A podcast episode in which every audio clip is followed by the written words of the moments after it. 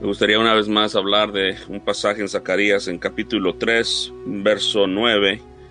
Dice aquí aquella piedra que puse delante de Josué, sobre esta única piedra hay siete ojos, he aquí yo grabaré su escultura, dice Jehová de los ejércitos, y quitaré el pecado de la tierra en un día. En aquel día, dice Jehová de los ejércitos, cada uno de vosotros convidará a su compañero debajo de su vid y debajo de su higuera. Esta piedra es, es, es, la verdad es como una, tipología de Cristo. estos hombres en el verso 8, ellos están, les dice el Señor a ellos, simplemente escuchad, pues ahora Josué sacerdote y tus amigos. Se les dice, simplemente escuchen lo que les estoy diciendo. Uh, ellos son los, las personas que están eh, construyendo este templo en Esdras capítulo 5. Y les, como que les da a conocer, dicen, ustedes están construyendo esto, pero va a haber una obra mucho mejor que yo voy a hacer. Y aquí en este pasaje les da a conocer la verdad del, del Evangelio y les dice a estos hombres que simplemente les invita a ver, no les dice que hagan absolutamente nada, simplemente que vean lo que Él va a hacer. Un templo con una piedra angular es lo primero que les dice. No les manda nada, simplemente les manda que vean. Les dice acerca de esta piedra que es angular, esta piedra que la Biblia nos dice que fue desechada por los hombres. Ah, pero es, es, es, el, es la, la angular, la principal, la primera que se puso y donde el edificio cae, es decir, el Señor Jesucristo aquí hablando. En el verso 9 nos dice que en esta piedra es la que el Señor puso, Dios mismo la hizo, la puso, y dice el versículo aquí que también en el verso 9 dice sobre esta única piedra, solamente hay una, una piedra, es el Señor Jesucristo, y la puso delante de Josué.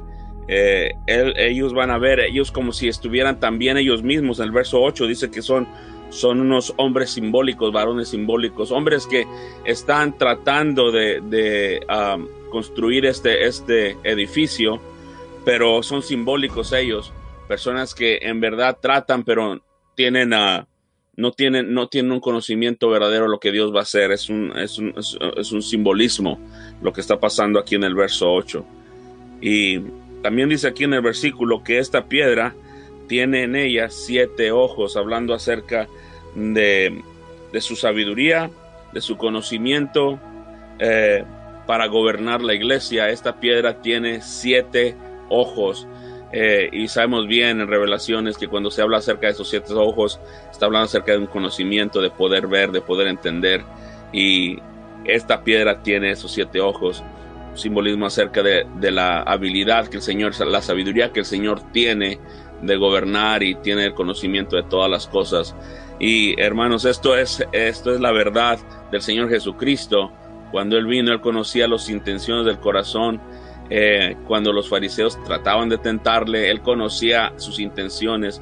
Muchas de las veces en Lucas, en Mateo, habla acerca de que Él conocía el, el, intento del corazón y Él conoce al hombre y no, no, había necesidad de que nadie le dijera lo que había en el hombre porque él conocía lo que había dentro de él. Y sabemos bien que cuando el Señor vuelva, nuestro Señor Jesucristo, eh, va a juzgar no simplemente la, forma externa, sino ah, las intenciones del corazón.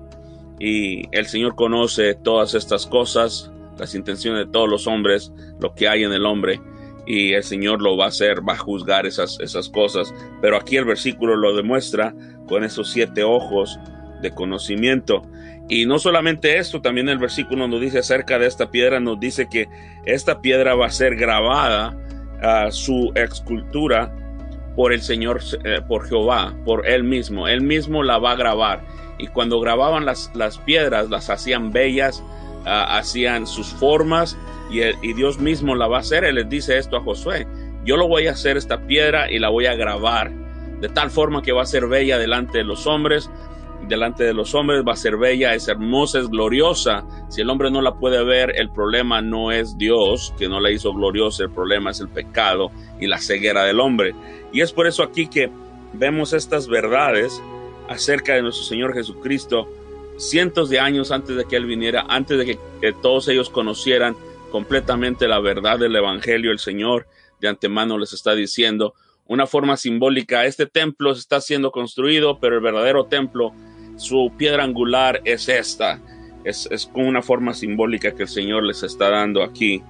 Y no solamente esto, el versículo 9 nos dice, dice, en relación a esta piedra y en relación a acerca de, de estos hombres que están mirando, dice, quitaré el pecado de la tierra en un día. En un día, hermanos, no un año, un mes, no, un día, en un día el Señor quitó completamente la enemistad que había en la cruz. Y esto es, eh, nos, da, nos da un vistazo a, que eh, la mente del Señor, que no es simplemente reaccionar, sino el Señor desde antemano, antes de la fundación del mundo, esta piedra preciosa, este cordero sin mancha ya había sido inmolado. Eh, y aquí les da a ellos el mensaje. El Señor mismo les dice, va a haber una piedra que va a ser hecha por mí, va a ser gloriosa, va a tener toda sabiduría, yo la voy a hacer y por medio de eso quitaré todo el pecado del mundo en un día.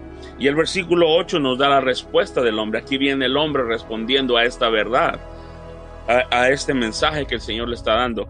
¿Cuál es la respuesta? Bueno, eh, a lo mejor no podemos ver muy claramente en el verso 10 lo que significa, pero eh, podríamos estudiar un poco acerca de las culturas de ellos y podemos entender que cuando se invitaban a, los, a las personas, a los compañeros, porque el versículo dice, verso 10, que cada uno de nosotros vamos a invitar a nuestros compañeros debajo de nuestra higuera eh, y de nuestra vid. Habla acerca de una relación, de, de una paz en la cual nosotros deseamos compartir lo que nosotros tenemos con ellos. La idea es que un compañerismo, un deseo mutuo de otras personas, nuestros compañeros, se conozcan esta verdad. Muchos comentaristas mencionan que eso significa el deseo de salvación para los demás, e, el compartir lo que nosotros hemos obtenido por medio de esta piedra. Es claro, el contexto es claro acerca de esta piedra.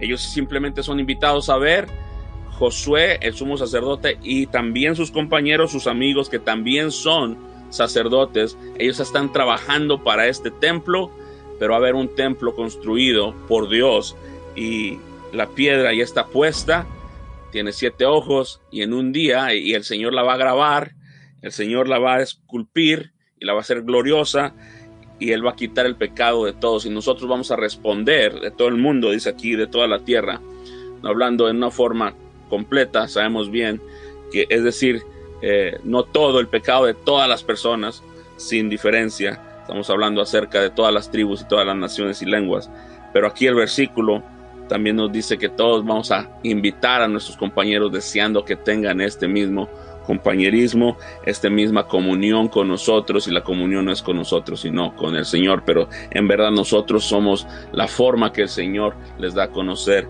esta verdad. Y en esto podemos ver la belleza y la gloria del Evangelio en el verso 10, que es tan glorioso que deseamos que otros conozcan al Señor. Y en nuestras relaciones eh, con nuestras familias, con nuestros hijos, con nuestras ah, las personas en nuestro trabajo, queremos que ellos conozcan el Evangelio y en verdad vengan a tener ese compañerismo nosotros debajo de nuestra vida y debajo de nuestra higuera. Y es la forma como eh, el, Señor les da a conocer eh, algo que va a venir, un templo nuevo, una, piedra angular nueva que el Señor va a poner. Y esto para nosotros es de gran, gran, gloria y de gran bendición porque nosotros sabemos bien qué significa tal cosa. Podemos ver en el Antiguo Testamento estas figuras y estas sombras y nosotros podemos saber bien a quién se estaba dirigiendo porque el Nuevo Testamento es el comentario del Antiguo Testamento. Hermanos, es un pensamiento, ojalá que sea de bendición para sus almas. Ese es mi deseo, mi oración. Que el Señor te bendiga ricamente, mi amado, en este día.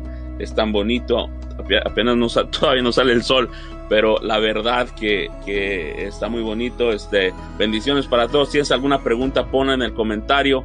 Ah, no que yo sepa todo, simplemente puedo hablar con otros hermanos o puedo investigar y darte la respuesta, pero es gloriosa estas verdades en el Antiguo Testamento, estas sombras que venían y ahora conocemos la esencia de esa sombra que es el Señor Jesucristo. Que el Señor te bendiga.